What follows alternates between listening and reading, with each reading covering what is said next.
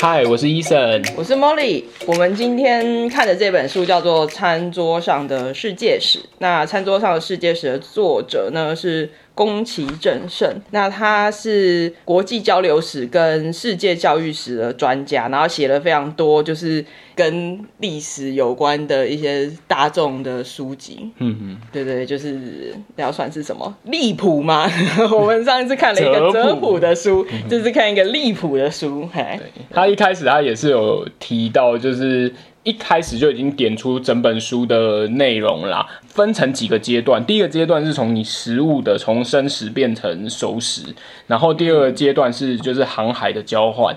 第三个阶段是就是工业革命出现，就是跟防腐有关系。然后第四个是科技，也就是我们现在那个冷冻技术的部分，这样子。对对，它就是还蛮明显，就是分成，就像他就是一开始书讲的，他觉得餐桌这个世界的那个饮食的历史啊，哈，就是像一个大的剧这样一个剧场这样子，就是你的餐桌，嗯、你吃的东西，现在吃的东西从世界各地来的，就像一个剧场一样。嗯、那他就是像刚才医生讲的，就是分他分。做呃四幕，就是按照时间序去讲这样子。对。然后他最后也有提出，就是说现在人们的饮食上面是比较素食的，然后也有去想说有一些事情其实是要我们深思的来作为结尾。它里面有提到有有一个词，我觉得蛮好玩的，嗯、那个旬，就是我们不是都会有上旬、中旬、下旬，对，它其实就是季节食材。对，它是哎旬其实是十天，然后它其实是一个生活的单位。我那时候其实没有想太多，但是。其实“寻”这个字在以前来说是非常重要，因为就是当季食材。因为以前它刚开始运输或什么没有那么方便，所以当季食材这个东西是很重要。不像我们现在可能有的时候十一月还吃得到非常甜的西瓜的。对啊，就是呃，我觉得现在人大概就是他其实书就是在前面有就是算是前沿的地方有讲到说，现在大家就开始有一些有些人就会提倡慢食，就是回归像以前的那种饮食的方式。对啊，因为现在就是我，我觉得不是现在，可能早个二十年或三十年，就是已经就有人在提倡这些东西，或更早，或我不知道的时候，但至少说印象中，就是在年纪蛮小的时候就有听过类似像说，你就吃在地的食材，那你减少那些运输，其实也是比较环保哦。对，对对对，就是那个叫什么碳排放可以减少之类的，对啊。嗯而且它食物的介绍其实也是从我们一开始的主食开始介绍，嗯、然后到可能就是肉品相关的，像主食的话，一开始就讲那个稻作的嘛，然后或者是小麦、玉蜀黍这些东西开始讲。对呀、啊，就像我们呃，一般来讲，我们北方跟南方就会有区别。南方的话，可能就比较是那种梗稻啊。就是它就是比较小、比较圆，然后煮起来会比较 Q 弹的。嗯，那北方的话就比较是先到，还有就是比较耐旱、比较不黏，也是那种像长米吧，像泰国那种长米之类的。那个跟地域性就比较有关系，因为你跟就是气候跟地理环境其实都有关啊。对啊，念这本书的时候，其实我会觉得自己的历史跟地理的知识真的蛮不足的，因为它里面其实提到了蛮多的年代，然后还有区域。那如果嗯，就是对这方面比较有研究的话，其实读起来会比较有感觉。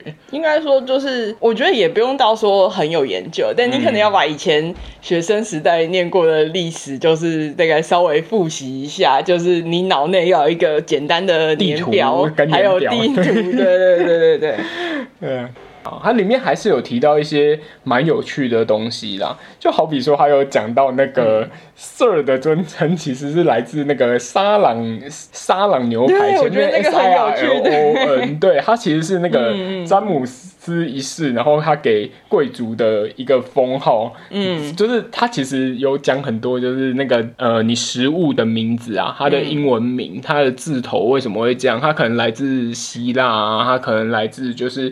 一些古古文化、古文明的传统的一些食物，嗯、或者是它的意思，有的时候是意思，不见得是说是什么，是只是说这个食物可能代表的含义。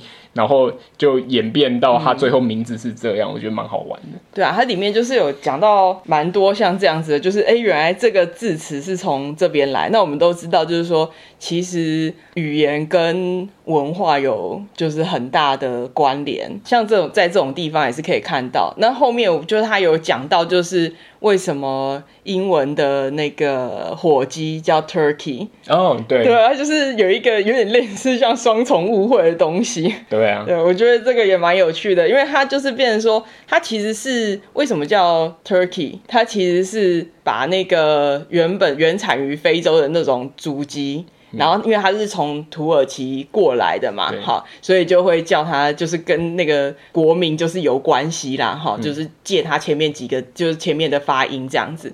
但是问题是，那个是火鸡，不是猪鸡，但是当时的人以为是这样子，所以就有点将错就错，对啊，就是这种事情不只是在食物上的，比如说我们的日常也会，比如说像之前万圣节，嗯，我们这是万圣节，我们叫。Halloween，但其实 Halloween 是万圣节前夕才对。哦，对，没错。对啊。所以有的时候就是也是那算什么，就有点被误导了。就是、但是大家就呃翻译错误，但是就将错就错，嗯、就大家也习惯了这样子。因为人家食物的部分呢、啊，它其实不只是刚刚讲到的地理跟历史有关，有的时候跟那个宗宗教信仰有非常大的关系、嗯嗯。对对啊，就像是犹太人，他可能会。快速放干就是被宰杀动物的血，他认为说你血放掉其实就是去除他的那个魂魄，让他魂魄就安息，然后减少他们的罪恶感。所以那跟你烹调方式处理，你看就有关系，就会有关系。对，然后包含说什么印度。就是不吃牛啊，回教徒就是不吃猪吗？对对对，它里面就是有提到一些，就是它为什么会有这样子的禁忌的原因，这样。然后像猪啊，其实是非常被广泛使用的食材，嗯，因为它不像是牛跟羊，它可能。可以转换的那个热量就是比较少。所谓可转换的热量，就是指说，呃，你可能喂它，呃，一公斤的换肉率啦。对啦，就是换肉，肉率，对，就是你喂它多少的食物，然后它实际上它可以长多少肉，然后你可以去卖，可以多少。所以其实也是商业利益的考量啦。对，就是说到这个，我就想到，就是为什么说那种。呃，养的比较久的经济动物，嗯，对不对？就是可能有一些养比较久，它就是什么肉质会比较好，或什么，你感觉好像多养几天没有什么差，但是你把它想象成就是很规模化的时候，很大的时候，嗯，你可能一天的那个饲料钱就是超乎你的想象。哦，对哦，对，所以可能你。对，的确养久一点就是风味会比较好。然后它可能是多个一个礼拜、两个礼拜，就觉得还好啊，一天就那样子啊。为什么就是呃小户的农家可以做大量饲养就不行？没有，因为那个价钱就会差到很多。很多啊、对对对，对，所以你反而是小规模的才有办法做这样的生产。就是有让我想到这件事，我觉得蛮好玩。就是以前没有听过，其实你对这件事就是。怎么说？这个也是算是没有没有想过吧。然后听了还发现，哎，真的有有道理。其实就是这样，你那么简单的道理，其实没讲，你是没有想到的。对对对对对。而且他他有讲到说，那个食物啊，还可以拿来测谎哦。我觉得很好玩，因为他就是也是跟刚刚讲的一样，就是因为跟宗教有关嘛。对对。所以他们有一些东西他们是不碰的。他例如说，你可能要去敌军里面，就是做那种就卧底吧。就是类似像卧底，可是因为你有那些宗教信仰，所以他们就对不吃某类的东西，或者是说，他我我觉得这个很特别，烹调方式就是，例如说蒙古人，他们可能就会用那个，诶、欸，就是你如果今天要料理一只动物的话，他们会把动物剖开之后，然后去抓它心脏，抓到就是死，虽然是很残忍啊，但是就是他就是会用这种方式，然后再来料理。可是他当你发现这一个厨师。可能他在料理动物的时候，他不是这样做。像伊斯兰，他可能就是直接砍颈啊。你发现他料理的方式不对，嗯、你可能就知道有蹊跷。哦，是敌军啊！对，没错。对啊，这样你可以拿来测谎，真的太神奇了。对，我觉得，但也有可能就是因为以前资讯不流通，所以你就很容易因为这样子的事情被抓到。哦，对。对啊。而且料理的部分呢、啊，有一些食材真的是极其珍贵，就像是那个番红花。嗯、其实大家也都知道，番红花真的现在也是一公克，也是就是可以卖很多钱，嗯、好比黄金这样子。就是我之前好像看过那个纪录片，然后他就是有讲说，其实因为它的生产过程就是真的需要非常多人力，然后还有那些运送。嗯，对啊，就是它的培育真的非常不容易啊。嗯，对啊，然后又只有那一点点而已，对，花那么大的功夫就只有那一点点，所以它的确非常的昂贵。四万根的雌蕊可能才能制造一百公克的番红花，嗯、就是非常的珍贵啊。对，然后它里面有提到一个我之前不知道的东西，我觉得蛮有趣。他说那个椰枣，啊，对，就是椰枣居然可以。持续结果一百年呢？有这个，我觉得超强的，很压抑，而且它它是第八年之后才开始，让我想到，我之前去朋友家，我才知道说，苹果树其实也是类似，它就是前面要过好几年的生长，然后后面才会开始结果，那也是可以持续蛮久，但是一百年是真的厉害了。嗯嗯嗯，对啊，然后像。茶、咖啡之类的，其实我们一开始也不把它当食物，嗯、是当药用，然后后面才慢慢变成饮品。嗯、这就讲到就是呃第二阶段那个航海交换，其实就是有点在讲像茶跟咖啡，就好比咖啡吧。咖啡其实一开始的时候是伊斯兰的商人，然后他们去出口的，那但是。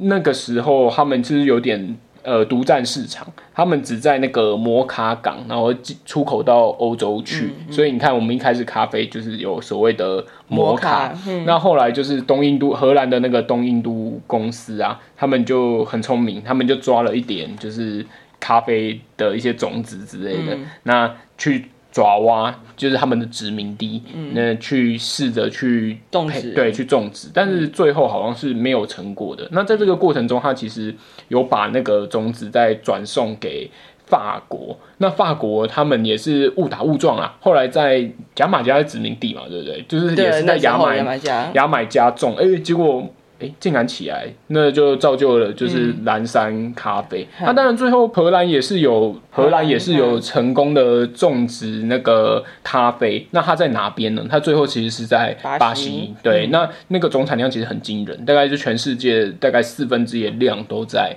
那边。对，就是我那时候看有一本书叫做《百年早餐史》，它就有提到像是。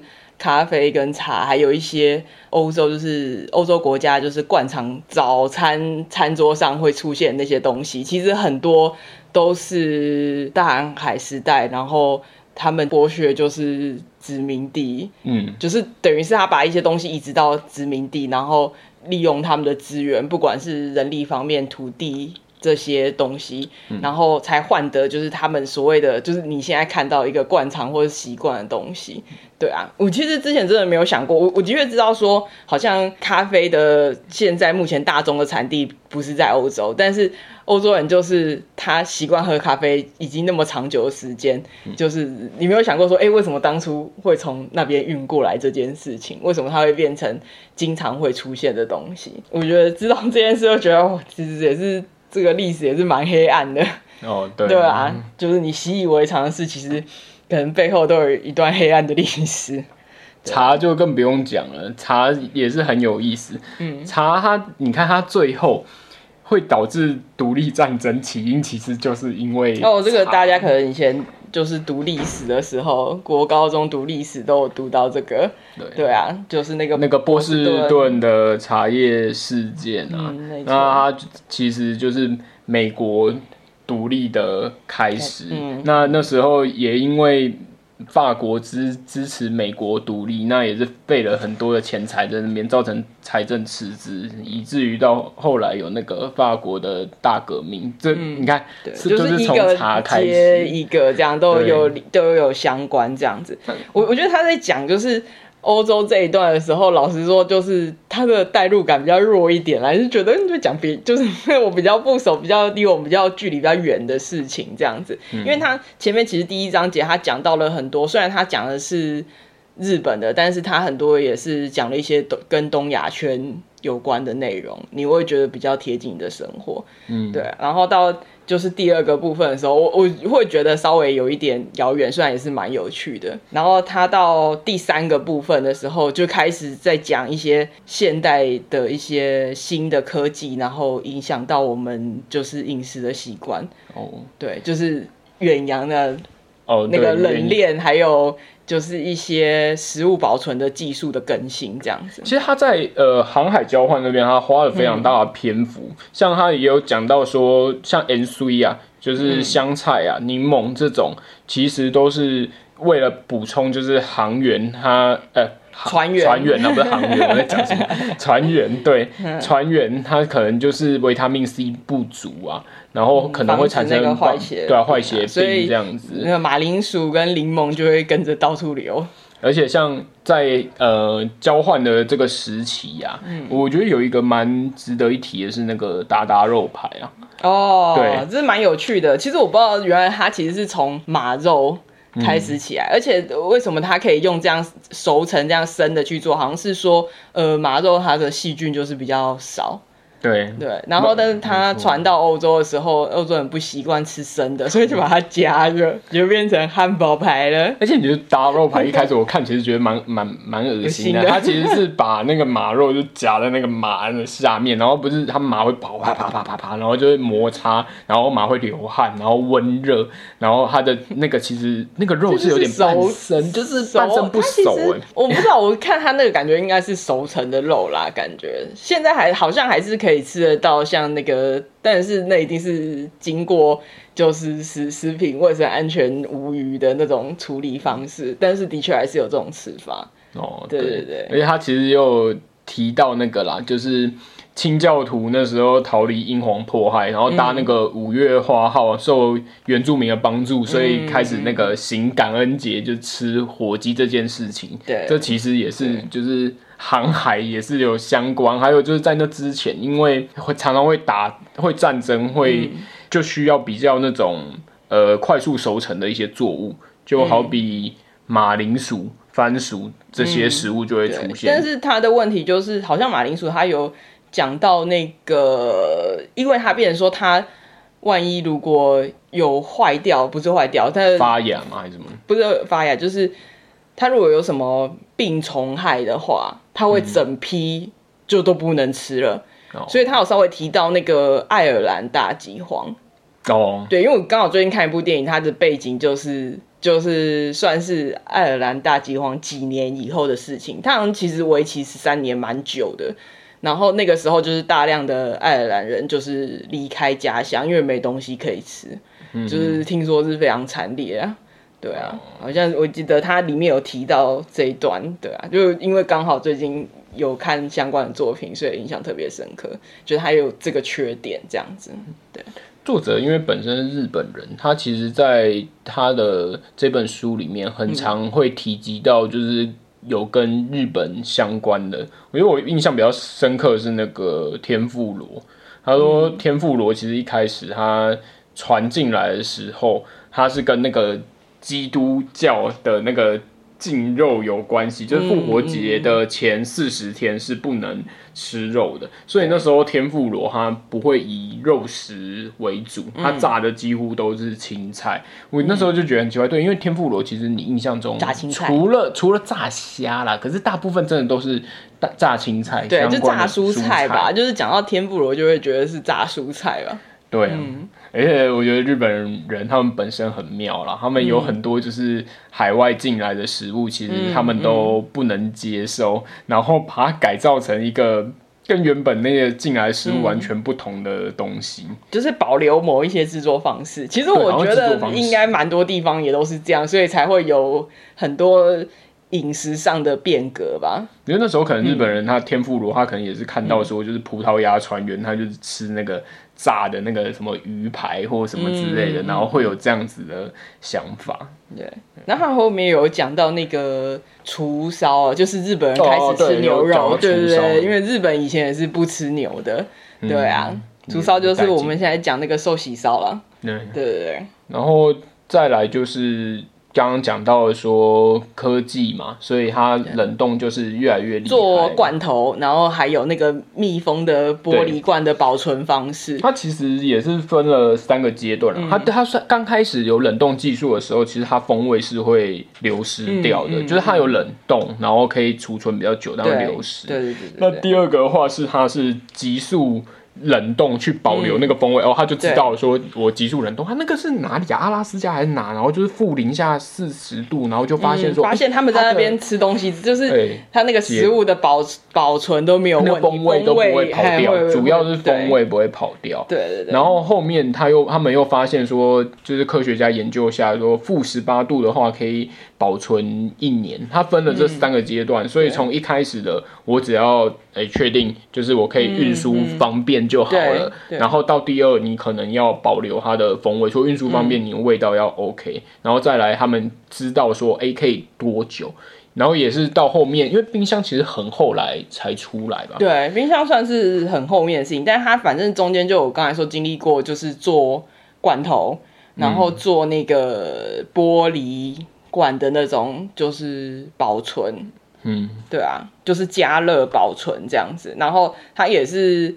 经过非常多的、非常多个阶段的变化，到现在已经发展成就是非常完整的技术啦。对啊，因为其实像那个罐头，或者是刚才讲的密封玻璃罐，我们现在在超市都还是看得到。哦，对。对，然后像那个罐头，我觉得比较有趣的是，就是开罐器的发明。哦。就以前居然罐头是你就要自己找工具给它敲开，好恐怖哦。对啊。但是我觉得，因为那时候的罐头是有一点像，真的像我们现在讲，就是那种很储备粮食的那种概念，就是有点像你那个，我不确定啦，就是感觉就是，嗯，就非不得已才会去吃那个东西。对对对，不像现在我们好像，哎、欸，今天餐桌上没那么好吃，开个罐头好了，就是那种状态不太一样，就是。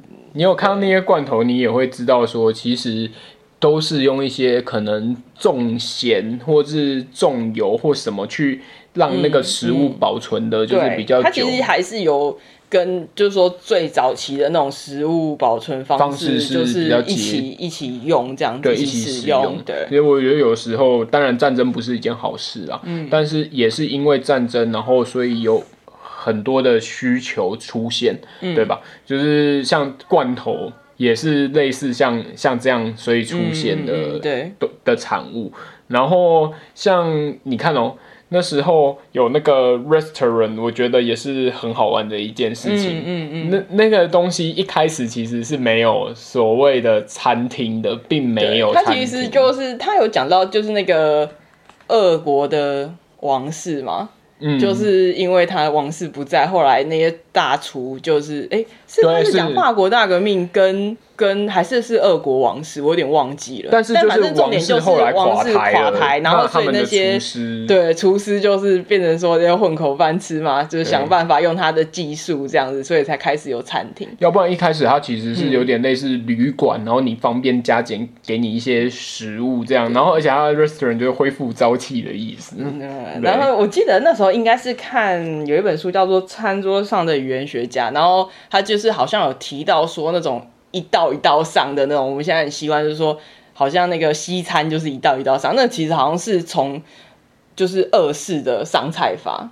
嗯，对对对，这个我记得这个点我蛮意外的，因为我一直觉得那可能是英美那边的，就不是哎、欸，它好像是其实是俄罗斯式的。哦，是，对，好像有这个印象，对啊？蛮特别，可能还是要去查证啊，就是 哇，那个只是印象是这样，这样。所以说战争虽然是不好，但是你看，不管是刚刚讲到的就是罐头食物，或是马铃薯这些，不得不推着进步的感觉。对啊，然后还有就是你看殖民地的利用，当然这些都是非常剥削。嗯、那时候糖会出来，其实。跟黑就是黑奴就是在出现也是有很大的关系，就是因为需要大量的人力去处理这些东西，尤其那时候他在讲那个蔗糖的时候，蔗糖它的那个处理的速度要非常快，所以要非常大量的人力去处理，嗯嗯、以至于就是会有这些黑奴就。说起来是可怜啦，但是也是因为他，所以我们应该是说，其实你你这些东西会进步，其实背后的牺牲是非常的大的。对，所以当然说，我记得之前跟医生就有聊到，就是说啊，因为就是这些进步都有非常大的牺牲，所以现在开始立了很多限制，好像我们的进步就就趋缓了。嗯、一开始我也觉得，哎、欸，这样有好吗？我们就你知道，这是不会退步，但是好像一直没有进展，不是什么好事。嗯、但我后来想，现在已经太进步了，其实我们不用那么进步，你知道吗？就是你，嗯、而且现在还希很多人希望可以回归。以前的那种比较慢步调的生活，就代表说，其实我们可能不需要那么进步吧。有时候，我记得我们在聊那个零号病人的时候，好像就是有聊到这个想法。对对对。你看现在真的是非常的方便，自从那些科技出现，然后冷冻的东西有办法这样子，呃，距离很远，然后都还是能保持鲜味，然后传到各地。你各位试想看看，现在其实你要吃到世界各地的东西有困难吗？没有，你超市其实就买得到。超市的出现，还有你看像那个那叫什么 instant noodle，那个素食面，就是出来也是超方便的。对啊，对，就是。你现在好像很多东西都已经变成从食物变成食品了吧？嗯，就是说你都是半半加工，你可能只要微波炉就是弄一下，然后就 OK 了。嗯、现在都变得非常的便利。那像刚刚 Mori 讲到他那个密封袋的，也是从。一开始罐头，然后到后面因为比较轻便携带，然后他们透过就是外太那个太空人上太空，嗯、然后就说，呃、欸，你看他们就是用那个密封袋的东西，然后就带上太空上面很方便吃，所以你看这个东西也出来了，嗯、现在是真的非常的方便，但是相对的，他最后也有提出来，就是要大家去试想一下说，呃，你看像这样子虽然很方便啊，但是你看一开始食物是不是就是。大家有很多人一起去处理，一起去烹调。嗯、其实人与人之间的羁绊是非常强的。嗯、但现在的话，因为你看，你只要把半成品丢到微波炉关起来，三分钟就结束，你就你就可以拿到就是食物了。那人与人之间的这些互动就会越来越少，其实也就相对的呃变得比较冷漠啊。因为我今天有想到，就是说。嗯其实这个到底是因为我们需要一个很便便利、快速的生活，嗯，所以食品才变成这样，还是因为食品在这方面越来越近，就是它你越容易摄取到，越容易可以吃得饱，所以人与人之间的距离才慢慢越来越疏离。就是我想这个问题，就是说可能不是那么单一的，是一直互相影响的。那另外还有加工食品，还有一个问题就是。那个就是肥胖的问题哦，对，他有提到，因为它里面有很多东西，嗯、这其实跟工业革命那个时候就有关系，因为工业革命我们刚刚没有谈到啦，嗯、就说。呃，它的防腐的技术就变很强，是为什么？工业革命出来了之后，你看有一些铁路或什么，那交通上面很很发达，你有很多东西可以传递。那加上就是你的一些化学的制品越来越厉害，你开始添加到食品里面去了，对，所以那些东西里面可能那个成分不是这么的。应该说它它主要是它成本降低吧，所以你就更容易可以获取这样子。对，所以就是那个肥胖的问题。刚好前阵子看一个纪录片，它就是有有讲到，就是说。当初以为肥胖可能主要是脂肪，然后大家就没注意到其实是糖的问题。嗯、是啊，对，然后所以那时候只要哎，就是食品如果说哎这是低脂的，啊，大家就觉得好像可以无限量的摄取。但是当你低脂的时候，因为其实那个脂肪会提供食物一些香气，嗯，对，然后还有那种滑顺的口感。那当你脂肪被拿掉的时候，你反而要。更多的糖，嗯，才会满足你。对对对，满足那个味觉，所以其实反而摄取更多糖。那现在大家都知道，其实造成肥胖的原因就是糖是一个很就是很大的原因啦。之前看餐桌上的胃科学，呃，他有提到，就是不管怎样，就是糖尽量少摄取。对啊，真的糖不是一个好东西，我们都吃太多了。没错。对。然后现在这种嗯食品啊，他也认为说，作者也认为它是第二个 nature，就第二个自然，嗯嗯、就是你已经没有办法去改变了，因为现在有很多东西太厉害了。我之前哎、嗯嗯。欸，最近几天吧，才看到就是中国有一个网红，我忘记叫什么名字了，但是他就是有点类似在讲说那些呃，你现在市面买得到的食物或什么，嗯、其实都可以用化学的方法去调和出来。呃，应该说那个就是食品加工，然后就是非常的厉害。对，然后而且我觉得现在变成有一些人已经习惯那个加工后，就是加工品的味道。嗯，对。比如说草莓好了，就是如果你有吃过，就是就是新鲜草莓，你就知道草莓跟那个所谓草莓味的东西根本就是两回事。嗯。但是会有一些人他已经习惯那个所谓的草莓味了，所以当他吃到真正的草莓或其他他比较用那个新鲜草莓下去做的一些甜品或什么，他会觉得哎、这个没有草莓味啊。嗯。像除了你刚刚讲的那个以外，我最有感的就是樱桃，因为我以前喝到那个樱桃的糖浆，我觉得超恶心。吃药啊，就是要配那个糖。对樱桃那个印象就很差，对印象樱桃印象非常的差，我觉得是个鹅烂的东西。然后而且你有的时候在那个蛋糕上面不是有樱桃嘛，你吃到感觉好像也是那个味道，你也觉得很恶心。但是我后来。有一次，有人就 push 我说：“你吃吃看嘛？是超鲜的新鲜的樱桃。”然后我发现，哎、欸，真的樱桃它是比较深深红色的，就是比较酒红深红色的，嗯嗯、吃起来的感觉跟那个糖浆的天差地远。那个新鲜的樱桃很好吃。对。那就是你看，人类有时候就是会被自己所蒙骗了，发发出来这些东西，就是生产出来这些东西啊，认为这些东西，作者才会说像第第二自然就是这样，你已经就认定它是这样子的东西了，它已经存在你生活中，你真的很难摆脱它。但是它也是因为这样，它会有很多化学相关的东西会很仰赖石油，嗯、其实也是一个要怎么说啊？这个东西的出来，也让你资源上面的耗竭就是更加的严重。对，所以大家其实可以好好深思一下。他最后又提到，就是素食跟慢食，像刚刚 Mori 讲，就慢慢的回归去思考，到底我们要的是这些的便利、快速，还是是什么呢？嗯，对，他也留下了这个，让我们自己去想。对啊，觉得这本书基本上就是，我觉得它内容其实。蛮多的，而且很有趣，但是他就是感觉，嗯、呃，就是一个主题一个主题这样跳，对，对对，所以就是，嗯，我觉得比较难记得，就如果你没有刻意去笔记的话，可能就会忘记他讲了些什么，因为他可能就是像一个小段故事，小段故事，就是他，因为他的分法是以时间去去分，嗯，对对对，所以我觉得好像有时候就是。呃，比如说刚才我觉得，哎、欸，好像我们有关于大航海时代这段已经聊完了，然后就觉得可以进入到就是工业革命的时代。但是其实，哎、欸，你忘记你后面有一些内容其实是前面章节的，的对对对，就只就是要再把它拉回来这样子。但它里面讲的一些算是跟食物相关的一些小故事，我是觉得真的蛮有趣的。嗯、对啊，蛮对推荐大家看一看的。嗯。好啦，那今天的讨论就到这边喽。如果各位听众就是对于这本书有什么样的想法，欢迎在下面留言给我们哦。我是 Eason，我是 Molly，那我们就下次读书会再见啦，拜拜，拜拜。